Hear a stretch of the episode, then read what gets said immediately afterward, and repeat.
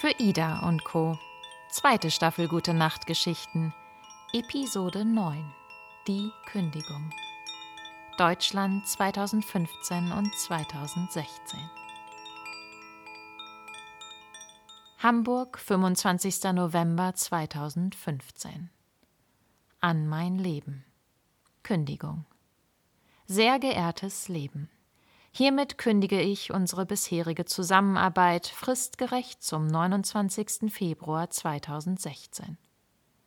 Ich danke herzlich für die wunderbar lehrreiche Zeit, die mir in einem so sicheren und geschützten Arbeitsumfeld ermöglicht wurde.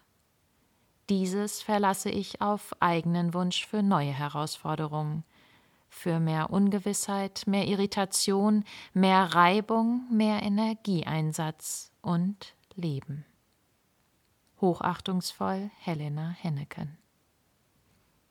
Kündigung an mein Leben. Geschrieben, gedruckt, unterschrieben und gut sichtbar an meine Wand gehängt am 25. November 2015. Mit drei Monaten Kündigungsfrist, wie es sich gehört. Zum 29. Februar 2016 zu diesem Tag, den es nur alle vier Jahre mal in unseren Kalendern gibt, diesem 29. Februar. Eine sehr rare Gelegenheit also. Den es in diesem Jahr 2021, fünf Jahre später, also nicht gibt in unseren Kalendern den ich aber trotzdem feiern möchte, denn egal, ob er sich in diesem Jahr zeigt oder sich irgendwo zwischen zwei Tagen versteckt, es gibt etwas zu feiern. Fünf Jahre in Kraft treten meiner Kündigung an mein Leben. Da machen einige schon Abi-Treffen nach fünf Jahren, wie Ida neulich so schön festgestellt hat. Eben, genau. Da machen einige schon Abi-Treffen nach fünf Jahren. Es ist also an der Zeit für eine Feier, für sowas wie ein Abi-Treffen mit mir und meinem Leben. Und was hast du so in den letzten fünf Jahren gemacht? wäre dann wohl die häufigste Frage, die auf so einer Feier gestellt wird, oder? Hm, also vielleicht fangen wir doch erstmal mit etwas anderem an mit dem, was davor, vor diesen letzten fünf Jahren geschah, bevor ich diese Kündigung schrieb. Denn eigentlich ging es da schon los, das, was es heute zu feiern gibt, mit diesem Gefühl, das da war, schon vor diesen letzten fünf Jahren, und das dann in diesen letzten fünf Jahren mein Leben auf den Kopf gestellt hat. Dieses Gefühl vor vor fünf Jahren, das zu diesem Zeitpunkt da in mir war, und das ich aber zu diesem Zeitpunkt da so überhaupt gar nicht in mir haben wollte. Nicht hören, nicht sehen, nicht zulassen, geschweige denn fühlen wollte. Dieses Gefühl, das sich, je mehr ich es nicht haben wollte, umso hartnäckiger seine Wege suchte, sich mir zu zeigen wie an diesem Sommertag, fünf Monate vor meiner Kündigung, an dem ich, mal wieder, wie es mein Job war, eine dieser Präsentationen gehalten hatte, danach mit meinem Kollegen im Flugzeug zurück nach Hamburg saß, ahnungslos mein Tagebuch herausholte und plötzlich dieses Gefühl, so uneingeladen ungefragt, aus mir heraus durch meinen Stift in mein Tagebuch polterte. 1. Juli 2015. Ich springe aus einem Flugzeug. Einfach so. Los geht's. Keine Angst, keine Sicherheit, keine Bedenken, keine Gedanken. Einfach machen. Pure Intuition. Inspiration, Sehnsucht, Freiheit, Luft, Natur, Liebe, Leben, Freude. Auf dem Weg. Nach da unten. Ich springe aus einem Flugzeug. Und da, da unten, da ist etwas, das mich erwartet, das mir begegnen wird, das mich auffangen wird, das mich aufnehmen wird. Ganz sicher, da ist etwas, ich weiß es. Etwas wird mich auffangen und weitertragen ins Leben. Ich muss nur diesen ersten Schritt wagen. Endlich machen, springen. Huch, was war denn da los? Was polterte denn da aus mir heraus durch meinen Stift in mein Tagebuch an diesem Sommertag? Ein lautes, rumpelndes, unüberhörbares Etwas, ein Gefühl, dieses Gefühl, das einfach weiterschrieb. 1. Juli 2015. Ich sitze in einem Flugzeug und gehöre hier nicht hin. Kleidchen, Schüchen, Tischchen, Rechnerchen, Präsentationchen in der Tasche, eben gehalten, erfolgreich. Zu einem Thema, das mich nicht interessiert, nicht die Bohne. Mit Menschen zu Dingen ausgetauscht, die mich nicht interessieren, nicht die Bohne.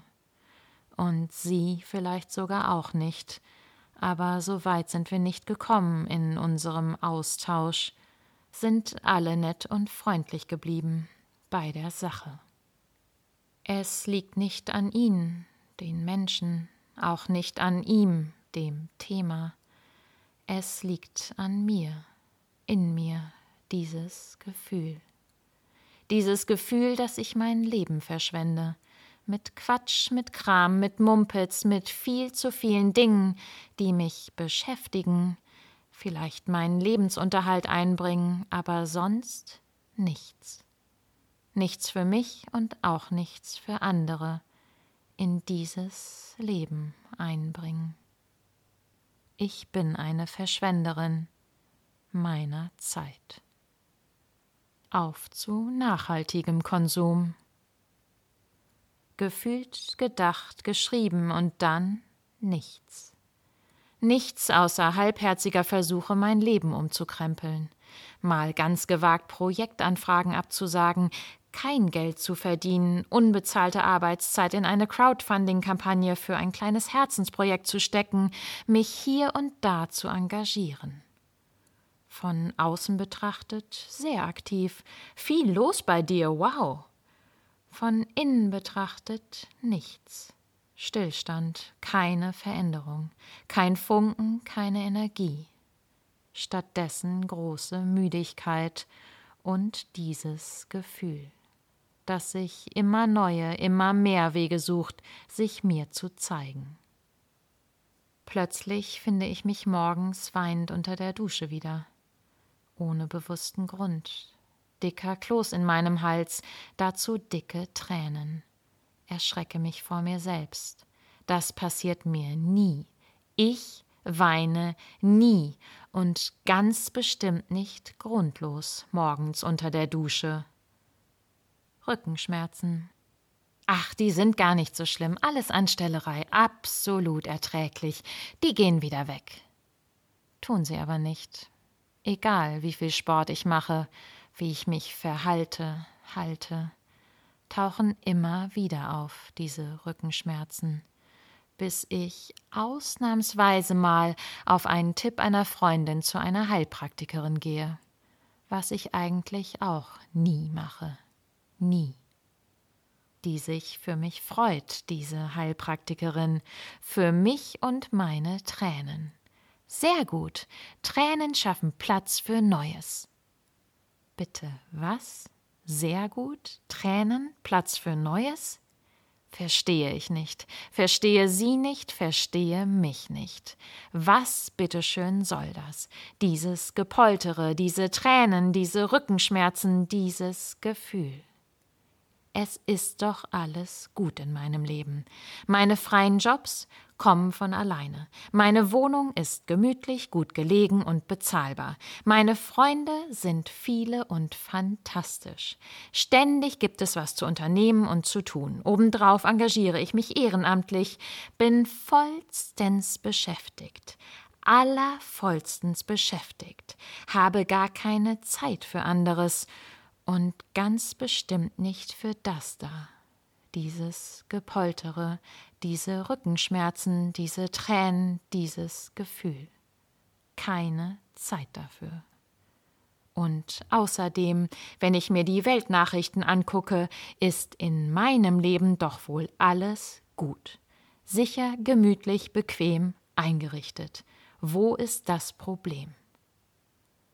Und da sind sie wieder, diese Tränen, die ich nie weine. Nie. Eigentlich. Ein paar Monate später, 25. November 2015, ein Herbsttag in meinem Leben. Ich fahre mit dem Fahrrad quer durch die Stadt von einem Job nach Hause und explodiere innerlich fast. Dieses Gefühl, beziehungsweise mittlerweile wohl schon eher diese Gefühle, scheinen alle gleichzeitig in mir verrückt zu spielen. Ein riesiges Tohuwabohu, das ich nicht benennen kann, das ich nicht anhalten kann, von dem ich nicht weiß, wohin damit. Geschweige denn, wohin mit seiner Hülle, wohin mit mir. Anhalten, durchatmen, eine Pause einlegen, in irgendeinem Café auf dem Weg irgendeinen Kaffee trinken, zur Ablenkung Zeitschriften lesen. In einem Interview wird Eli Wiesel zitiert. Das Gegenteil von Liebe ist nicht Hass, sondern Gleichgültigkeit. Gleichgültigkeit in meinem Leben. Vielleicht ist es das? Ist es Gleichgültigkeit, in der ich mich, mein Leben, meine Energie eingerichtet habe, eingefangen habe? In all diesen Beschäftigungen, diesem so wohl gesponnenen Netz aus Aufgaben, To-Dos, Sicherheiten, Ordnung, Plänen, Umständen, in dem ich so bequem, so sicher sitze, das mich hält, anhält, festhält, oder an dem ich mich festhalte? Gleichgültigkeit in meinem Leben. An diesem Abend schreibe ich endlich meine Kündigung an mich selbst, an mein Leben. Drucke sie aus, unterschreibe sie und hänge sie gut sichtbar an meine Wand. Vielleicht bin ich jetzt völlig verrückt geworden, oder der Vollmond ist schuld, auch wenn ich an den eigentlich mindestens genauso wenig glaube, wie ich grundlos unter der Dusche weine. Eigentlich. Egal, es ist Zeit. Es ist Zeit, endlich dieses Gefühl zu fühlen, und an diesem Tag fühlt es sich tatsächlich kurzzeitig und ein bisschen gut an. Erste Frühlingstage. Vier Monate nach Schreiben meiner Kündigung und ein Monat nach Inkrafttreten meiner Kündigung kündige ich endlich auch meine Wohnung. Gegen den Rat vieler Freunde und gegen mindestens genauso viele Stimmen in mir. Gute Lage, Altbau, bezahlbar, das kannst du doch nicht machen, die musst du doch behalten. Aber irgendwie kann ich es dann doch. Bei einer ganz normalen Projektbesprechung an diesem Tag kommen mir die Tränen. Ein paar Tage später versuche ich im Kühlschrank nachzugucken, wie das Wetter am Abend wird. Nachts träume ich, dass in der U-Bahn meine Tasche geklaut wird. Computer, Arbeitsunterlagen, alles weg. Und dann, dass mein Computer kaputt ist. Auch okay. Es folgen Tage, an denen ich am liebsten sofort loslaufen würde, und Nächte, in denen sich To-Do-Berge und seltsamste Fragen zu unüberwindbaren Hügeln auftürmen. Langsam fange ich an, Dinge zu verkaufen, zu verschenken, mein Leben einzupacken. Was ist passiert? fragt mein Vater mich immer wieder.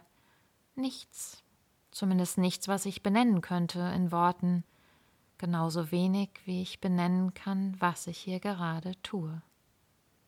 Ich habe gehört, du nimmst dir eine Auszeit. Ja. Oder? Nein, ja, nein, vielleicht. Vielleicht nehme ich mir eine Auszeit. Oder eine Anzeit?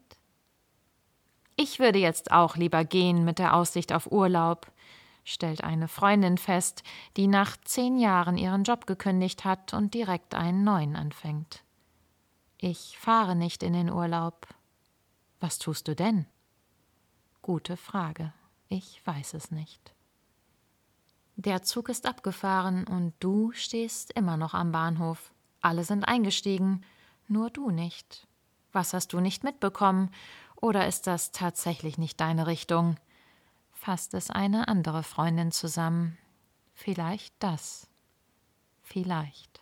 Ich weiß es nicht. Schalte ich aus oder an? Steige ich aus oder ein? Und in welche Richtung überhaupt? Laufe ich weg oder wohin? Ich weiß es nicht. Fünf Jahre später, heute. Ich weiß es immer noch nicht. Und wahrscheinlich werde ich es auch nie wissen. Aber eins, das weiß ich heute ganz bestimmt. Es gibt etwas zu feiern. Fünf Jahre in Kraft treten meiner Kündigung an mein Leben. Fünf Jahre Begegnung mit diesem hartnäckig ausdauernden und immer lauter werdenden Gefühl, diesem Gepoltere aus meinem Stift in mein Tagebuch, diesen Tränen, die ich nie weine, diesen Rückenschmerzen, die doch eigentlich gar nicht so schlimm sind, diesem Tohu Wabohu in mir. Fünf Jahre Begegnung mit mir und meinem Leben.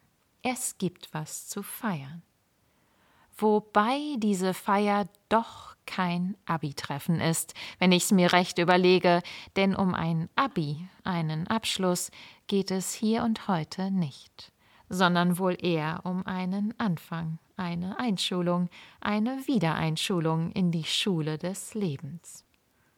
Angefangen mit diesem Sprung diesem Moment, als ich mich endlich getraut habe, aus dem sicheren Flugzeug, dem bequem eingerichteten Netz zu springen.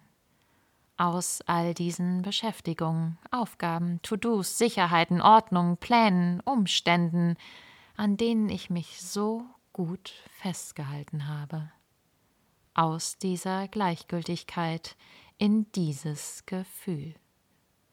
Und weiter ins Ungewisse, ins Leben, in dem ich in den letzten fünf Jahren so viel lernen durfte und vor allem verlernen durfte, von und mit so vielen Lehrern, die mir ab dann begegnet sind, in der Welt um mich herum, in mir die mein Leben, meine Welt, meine Selbstordnung ganz schön durcheinander gebracht haben, entsichert haben sozusagen, kleine und größere Löcher in meine selbstgebaut geglaubten Bilder, Vorstellungen, Wissen, Muster, mein System, meine Realität gebohrt haben. Und dabei, beziehungsweise dadurch, durch all dieses Durcheinander, diese Löcher, diese Lebensentsicherung, ganz neue Möglichkeitsräume eröffnet haben. Füßchen vor Füßchen, angefangen bei diesen Tränen die Platz für Neues schaffen. Ganz bestimmt. Wie ein klärender Regen. Wenn sie raus dürfen, sein dürfen, sich zeigen dürfen. Und dann, dann kommt irgendwo, irgendwann ein Lichtstrahl dazu, und es entsteht ein Regenbogen. Irgendwann ist jetzt. Danke, Leben. Danke. Danke für diese Begegnung und danke fürs Zuhören. Mehr Geschichten zu hören gibt es auf www.für-ida.co und zu abonnieren auf Spotify und iTunes.